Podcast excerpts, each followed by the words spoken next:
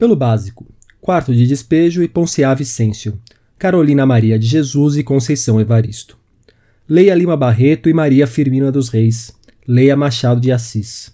Ana Paula Maia e Jari de Arraes para conhecer um pouco do que há de melhor em nossa prosa contemporânea.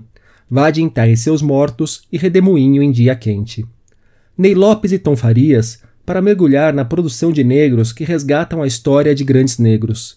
Deste, Carolina, uma biografia. Daquele, Afro-Brasil Reluzente. Leia Chimamanda Ngozi. Brasil-África com Eliana Alves Cruz e Ana Maria Gonçalves, Crime do Cais do Valongo e Um Defeito de Cor. Explore a multiplicidade da literatura africana. Ungulane Bacacossa, Paulina Chiziane, Scholastic Mukassonga, Ondiak, Oinkan Braithwaite, Bineavanga Wayanaina. Conheça os trabalhos das editoras Capulana e Malê. Leia Yungywa Tiangyo. Descubra o acervo da livraria Africanidades. Garimpe, Evanilton Gonçalves e Ricardo Aleixo. Abre espaço para a poesia. Vá de Luna Vitrolina e Marcelo Ariel. De Mel Duarte e Edmilson Pereira de Almeida. Encontre um Carlos Marighella diferente da faceta do guerrilheiro. Sobrevivendo no Inferno, Use olhos e ouvidos para ler Mano Brown. Leia de Jamila Ribeiro. Temos quadrinhos. Temos Angola Jang e Cumbi, do incontornável Marcelo de Salete. Jeremias Pele, de Rafael Calça e Jefferson Costa, para você chorar de indignação. Para os pequenos, Amora, de Emicida, Da Minha Janela, de Otávio Júnior, e O Pequeno Príncipe Negro, de Rodrigo França. Leia que o Sã de Oliveira para as crianças. Leia que o Sã de Oliveira para os adultos. Leia Nelson Mandela. Salve pessoal, tudo bem? Acabei de ler para vocês o texto que postei ontem na coluna do UOL. Como puderam perceber, trata-se de um time de respeito com grandes autores negros. É um movimento, claro, a favor das ondas de protestos contra o racismo que vem se espalhando pelo mundo. Quem quiser ler o texto com calma e garimpar os nomes, só procurar pela coluna desta quinta, dia 4 de junho. Está no ar a 35ª edição do podcast da Página 5. Aqui, Rodrigo Casarim. Como já disse, Página 5 é também a coluna de livros que edito no Portal UOL. Estou no Facebook como Página 5, no Instagram como Página.5 e no Twitter como arroba Rod Casarim, Casarim com S e com N. Antes das chamadas, um convite. Hoje, sexta-feira, dia 5, vou bater um papo com a jornalista e booktuber Ana Liz Soares. Falaremos principalmente sobre como é trabalhar com o mundo dos livros. Perguntas de vocês sempre são bem-vindas. O papo começará às 6 horas da tarde e será virtual, lógico. Estaremos na página de Instagram da Annalise. Só procurar por arroba Soares, tudo junto. Espero vê-los por lá mais tarde. Agora sim, trombeta para os destaques dessa edição.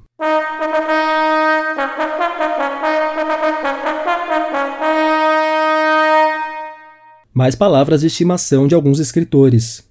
Livros de editoras independentes na faixa centenas, milhares de relatos da quarentena no Clube dos Autores e numa parceria da Dublinense com a Elefante. Tristão e Isolda, uma análise contra o ódio e uma reencarnação de Adolf Hitler na presidência do país nos lançamentos.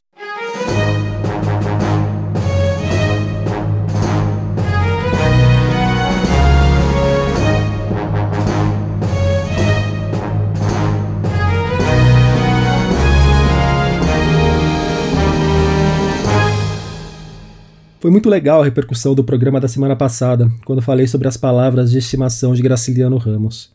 Para quem não acompanhou, uma pincelada. O escritor Marcelino Freire apontou que o adjetivo enorme seria a palavra de estimação do velho Graça e mostrou como ela aparece com frequência em livros como Infância e Vidas Secas.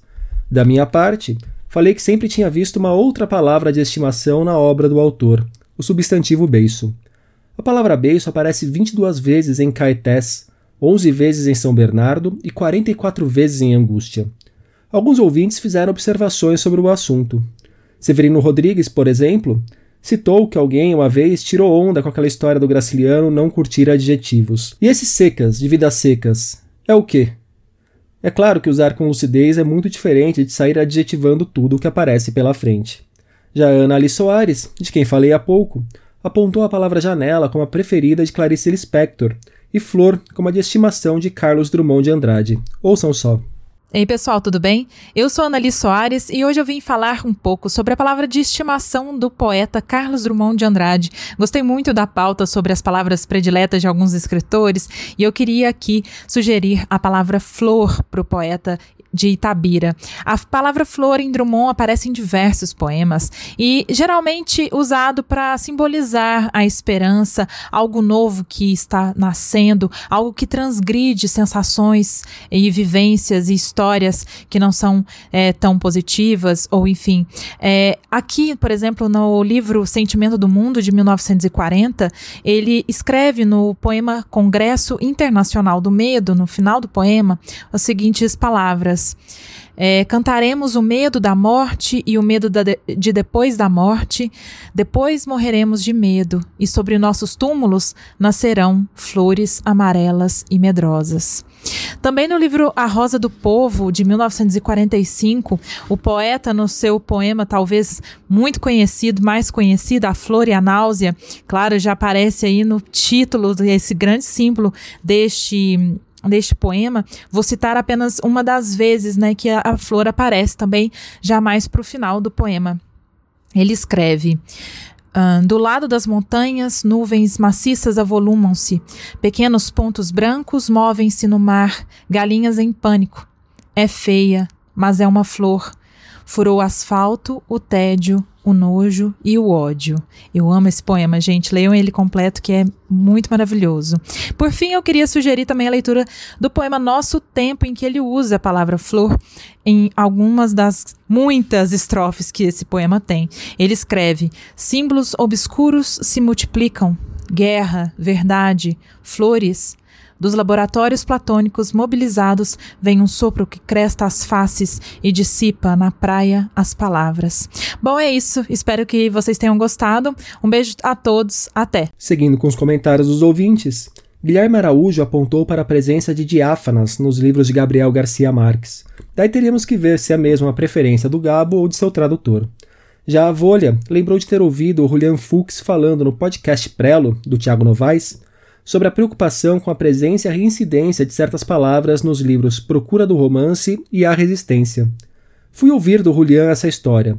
Ela não é exatamente sobre palavras de estimação, mas diz muito sobre o cuidado que certos autores têm com cada elemento presente em seu texto. A minha questão era que eu, quando escrevi Procura do Romance, eu tinha uma obsessão em não repetir palavras, né? uma batalha para não repetir palavras. E por isso a escrita do, do livro, me, me tornei meio maníaco de Ctrl L, localizar, e a escrita do livro foi se tornando é, mais difícil, mais lenta, mais morosa e, e com o desafio de encontrar sempre novas formas de dizer aquilo que eu tenderia a dizer com, com uma palavra repetida, enfim. É, tinha uma preocupação com isso, eu avaliava que a, que a repetição era era um empobrecimento do narrar e ou uma repetição de fórmula pessoal, etc. E como isso fez da escrita uma coisa mais demorada e difícil, quando fui escrever o romance seguinte, que era a Resistência, decidi fazer de outra maneira, né? incorporar a repetição. Falar, não, então a repetição passa a ser programática. É, eu quero quero que essa seja uma possibilidade, uma seja viável na minha forma de escrever, para que não acabe entrando no mesmo dogma, na mesma obsessão. Então já começa o livro, não é o título a questão, já começa o livro repetindo, né? Meu irmão é adotado, mas não posso, não quero dizer que meu irmão é adotado. Então a palavra adotado já se repete e, e em vários momentos do livro a, a estética é um pouco a, estética da repetição, da retomada do, do mesmo termo em, em, contextos variados, e acontece de fato isso com o próprio resistir ou resistência do título. Enfim, não deixa de ser, né, acabou se tornando de qualquer forma uma, uma espécie de, de obsessão, porque por já que as palavras estavam se, se repetindo muito, também queria controlar onde que elas apareciam e com que acepções e de que maneira, é, e, e, mantive a, a prática constante do Ctrl L. Então, não é que eu tenha me salvado do, do problema anterior, mas mudei minha forma de escrever, sem dúvida. Para fechar o assunto, o próprio Marcelino Freire promete ainda escrever sobre a palavra de estimação de alguns autores: Manuel Bandeira e a palavra infância, Lima Barreto e a palavra triste, e Carolina Maria de Jesus e a palavra fome. Uma iniciativa bem legal que está rolando por conta da quarentena. Na página de Instagram Independente de Tudo, toda semana alguns livros de pequenas editoras de diversos países da América Latina são disponibilizados na faixa para os leitores. Funciona assim: você vê no Instagram quais são os livros da semana, preenche um formulário no Google Forms apontando por quais se interessa, e no final de semana você recebe as obras por PDF no seu e-mail. Dentre os livros que já apareceram na faixa por lá estão Sacadas, do Rafael Sica, publicado pela Lote 42, aqui de São Paulo, e o Nada es tan importante, de Magui Testoni, lançado pela Question Editora, lá de Buenos Aires. A plataforma de autopublicação Clube de Autores fez uma ação chamando os escritores para escrever crônicas sobre a quarentena. Tiveram um retorno maior do que imaginavam. Mais de 800 histórias foram enviadas. Agora, o clube irá selecionar 39 dessas crônicas para editá-las em um livro. A data para publicação ainda não foi definida, mas é provável que saia após a segunda semana de junho. Esses chamados para que autores escrevam sobre a quarentena pipocaram aos montes por aí. Comentei sobre alguns deles aqui no programa já.